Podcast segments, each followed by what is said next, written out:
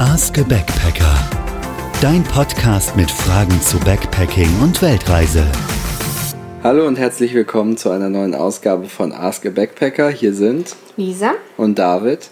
Und heute klären wir die neue Frage, wie hält man Kontakt mit Familie und Freunden?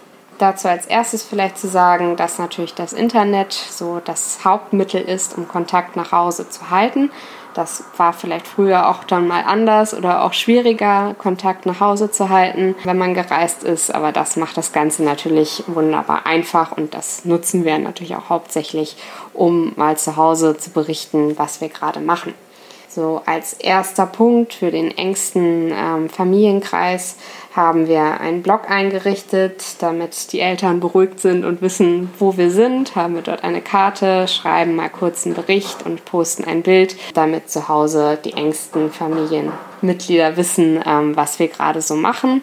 Dann hat man auch nicht jeden Einzelnen, dem man das dann schicken muss, sondern diejenigen, die das wirklich interessiert, können sich das da angucken und sich quasi eintragen und bekommen eine Benachrichtigung, wenn irgendwas Neues passiert. Und ähm, ja, halt dann für die, die wirklich wissen wollen, was gerade los ist, ist das auf jeden Fall eine ganz nette Möglichkeit. Und man muss halt nicht wirklich jedem Einzelnen berichten, was ist jetzt eigentlich und geht es uns gut. Dann haben wir natürlich diesen Podcast, ähm, auch wenn das jetzt kein direkter ähm, Kanal ist zu Freunden und Familie, sondern auch vielleicht nochmal einen weiteren Kreis an Leuten erreicht. Aber sowas kann natürlich auch ein ganz nettes Format sein. Ob das jetzt ein Podcast ist oder ein öffentlicher Blog oder ein Instagram-Profil, also irgendeine Art von Kanal, wo man vielleicht auch eine breitere Masse an Leuten anspricht. Ähm, das sorgt dann auch dafür, dass man Inhalte vielleicht nochmal anders aufbereitet und äh, kann auf jeden Fall auch ein ganz interessanter Kanal sein, wenn auch vielleicht nicht der naheliegendste. Was wir dann noch ähm, ab und an nutzen, ist Skype bzw. den WhatsApp-Videochat. Zweiteres funktioniert irgendwie meistens besser als Skype, was ich irgendwie ähm, von Skype gar nicht so schlecht in Erinnerung hatte, weil ich das vor ein paar Jahren öfter mal genutzt habe und da hat es immer gut funktioniert. Jetzt funktioniert tatsächlich meist WhatsApp besser, kann aber auch immer an der Verbindung natürlich unterschiedlich sein und ähm, das ist auf jeden Fall eine sehr gute Möglichkeit, um, um auch mal die Liebsten zu Hause zu sehen, um mal kurz zu sprechen, was natürlich einfacher ist, als alles aufzuschreiben und ähm, nochmal etwas persönlicher das Ganze auch hält. Grundsätzlich sind ja all diese Social Media Plattformen, Messaging Plattformen weiterhin erreichbar. Ähm, bei WhatsApp äh, ist es sogar so, selbst wenn man die SIM-Karte nochmal ändert, zum Beispiel weil man eine lokale SIM-Karte aus dem Land einlegt, ähm, dazu vielleicht gleich später mehr, ist es so, dass WhatsApp einen nochmal fragt, willst du die Nummer behalten oder soll ich die neue Nummer annehmen? Das heißt, man kann da einfach seine alte bisherige Nummer weiterhin nutzen, um dann auch mit Leuten zu chatten. Auch Facebook Messenger oder Instagram oder andere Plattformen sind natürlich weiterhin genauso gut geeignet. Also das ist so der normale Kanal, wo meistens ja auch die Nachrichten an allen herangetragen werden und die bleiben einfach unverändert. Das heißt, man bleibt einfach mit Leuten äh, rege in Kontakt, wenn das vorher auch schon der Fall war. Du hast gerade schon die SIM-Karten angesprochen. Wir haben das bis jetzt auf unserer Reise noch nicht gemacht, dass wir uns eine SIM-Karte in dem entsprechenden Land gekauft haben, haben aber mehrere Reisende getroffen, die das so gemacht haben.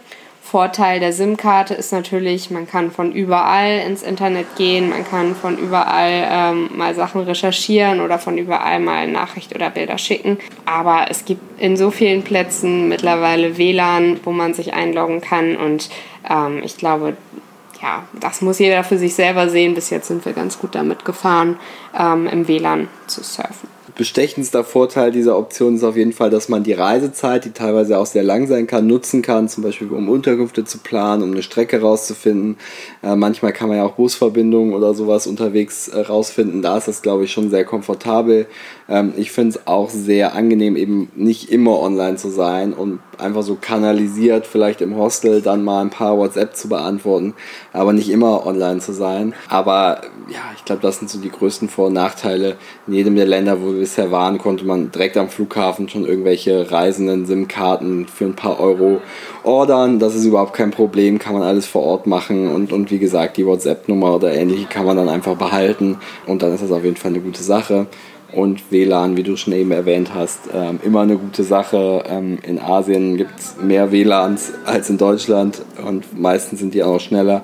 Also das ist überhaupt kein Problem und eben ja, spätestens alle zwei oder drei Tage ist man dann wieder irgendwo, wo es ein WLAN gibt und dann kann man sich verbinden und dann kann man auch alle Sachen wunderbar abrufen. Was ich ähm, auch noch spannend finde, wenn man länger weg ist, wenn man reist oder einfach irgendwo einen Auslandsaufenthalt hat, ist ähm, dann ja auch, dass es auch so eine kleine Bewährungsprobe für Freundschaften ist, wenn man wiederkommt. Wie ist das Ganze? Ich finde, es muss gar nicht immer so sein, dass man sich jetzt dauernd per WhatsApp geschrieben hat und Sprachnachrichten und Bilder, sondern es ist ja auch schön, wenn man wiederkommt und diejenigen freuen sich und man hat dann noch was zu erzählen. Also ist ja dann auch so, wenn man alles schon geschrieben und geschickt hat, dann hat man ja gar nichts mehr zu erzählen, wenn man dann wiederkommt.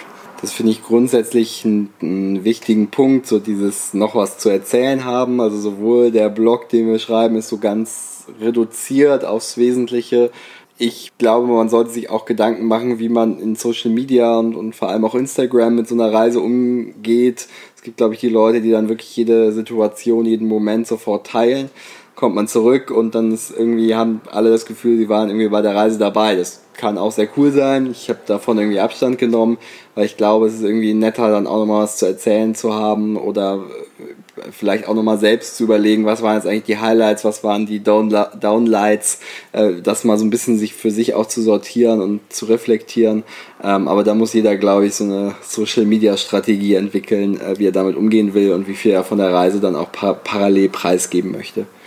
Es ist tatsächlich auch so, ähm, dass wenn man jetzt ein Bild sieht, wenn man ein Bild geschickt bekommt, dann klar sieht man das Bild und kann denken, oh ja, schöne Landschaft, aber man hat gar nicht irgendwie so die Geschichte dahinter, was man vielleicht dann persönlich noch dazu sagen würde, fehlt. Und ähm, das habe ich neulich auch mit einer Freundin geschrieben, dass klar ist es nochmal anders, wenn man dann selber dabei war oder das selber nochmal berichtet bekommt, als wenn man einfach nur ein Bild sieht. Und das fand ich auch nochmal ganz interessant und sicherlich dann auch ein Vorteil davon, wenn man nach Hause kommt, dann mal ein paar Bilder zu zeigen und dann mal ein bisschen zu erzählen. Ich habe noch zwei App-Tipps, die ich äh, vermitteln kann. Das eine ist Urlaubsgruß. Ähm, das ist eine App, mit der wir zu Weihnachten Postkarten geschickt haben.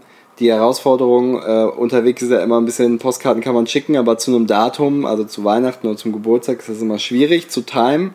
Ähm, Urlaubsgruß ist eine App, damit kann man einen Text eingeben, kann eine händische Unterschrift hinterlegen, kann ein Design auf der Vorderseite nutzen aus mehreren oder einzelnen äh, selbstgeschossenen Bildern und die Postkarte wird dann gedruckt, mit einer Briefmarke versehen und in Deutschland eingeschmissen, sodass die Planungssicherheit gegeben ist. Das haben wir zum Beispiel für Weihnachten oder mal den einen oder anderen Geburtstag genutzt. Das ist auf jeden Fall ein sehr cooles Angebot, können wir sehr empfehlen, hat immer sehr gut funktioniert. Die zweite App, die ich super finde, ist Satellite. Ähm, das ist eine App, die es momentan nur für iOS gibt, die bald aber auch für Android kommen soll. Es stammt von den Machern von Zipgate. Ich meine, ich habe die auch schon mal in irgendeinem Podcast erwähnt. Prinzip ist hier, dass man eine eigene Nummer sich registriert, die dann aber in einer App läuft. Äh, wenn man mit dem Internet verbunden ist, kann man über diese Nummer dann angerufen werden. Das ist eine deutsche Mobilfunknummer. Die Leute, die einen anrufen, zahlen den deutschen Mobilfunktarif.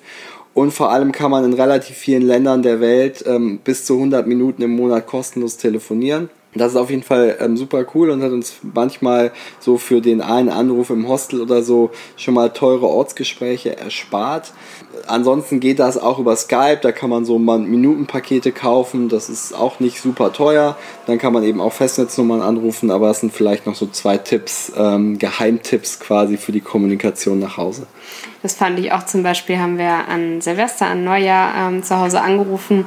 Dann muss man mal keinen Skype-Termin verabreden und sagen, hier um die und die Uhrzeit bitte online gehen und dann rufe ich an, sondern einfach mal auch überraschenderweise auf dem Festnetz anrufen und ein frohes neues Jahr wünschen. Also das fand ich dann auch mal irgendwie ganz schön und ähm, da freut sich die Familie dann ja auch einmal so quasi ganz normal am Telefon zu sprechen das soweit ein kleiner Überblick über unsere Kommunikationskanäle. Ähm, es ist, glaube ich, so einfach wie nie mit Leuten in Kontakt zu bleiben, die man gern hat. Ähm, das ist über das Internet überhaupt kein Problem und Internet gibt es überall. Ähm, insofern, da sollte man sich überhaupt keine Sorgen machen.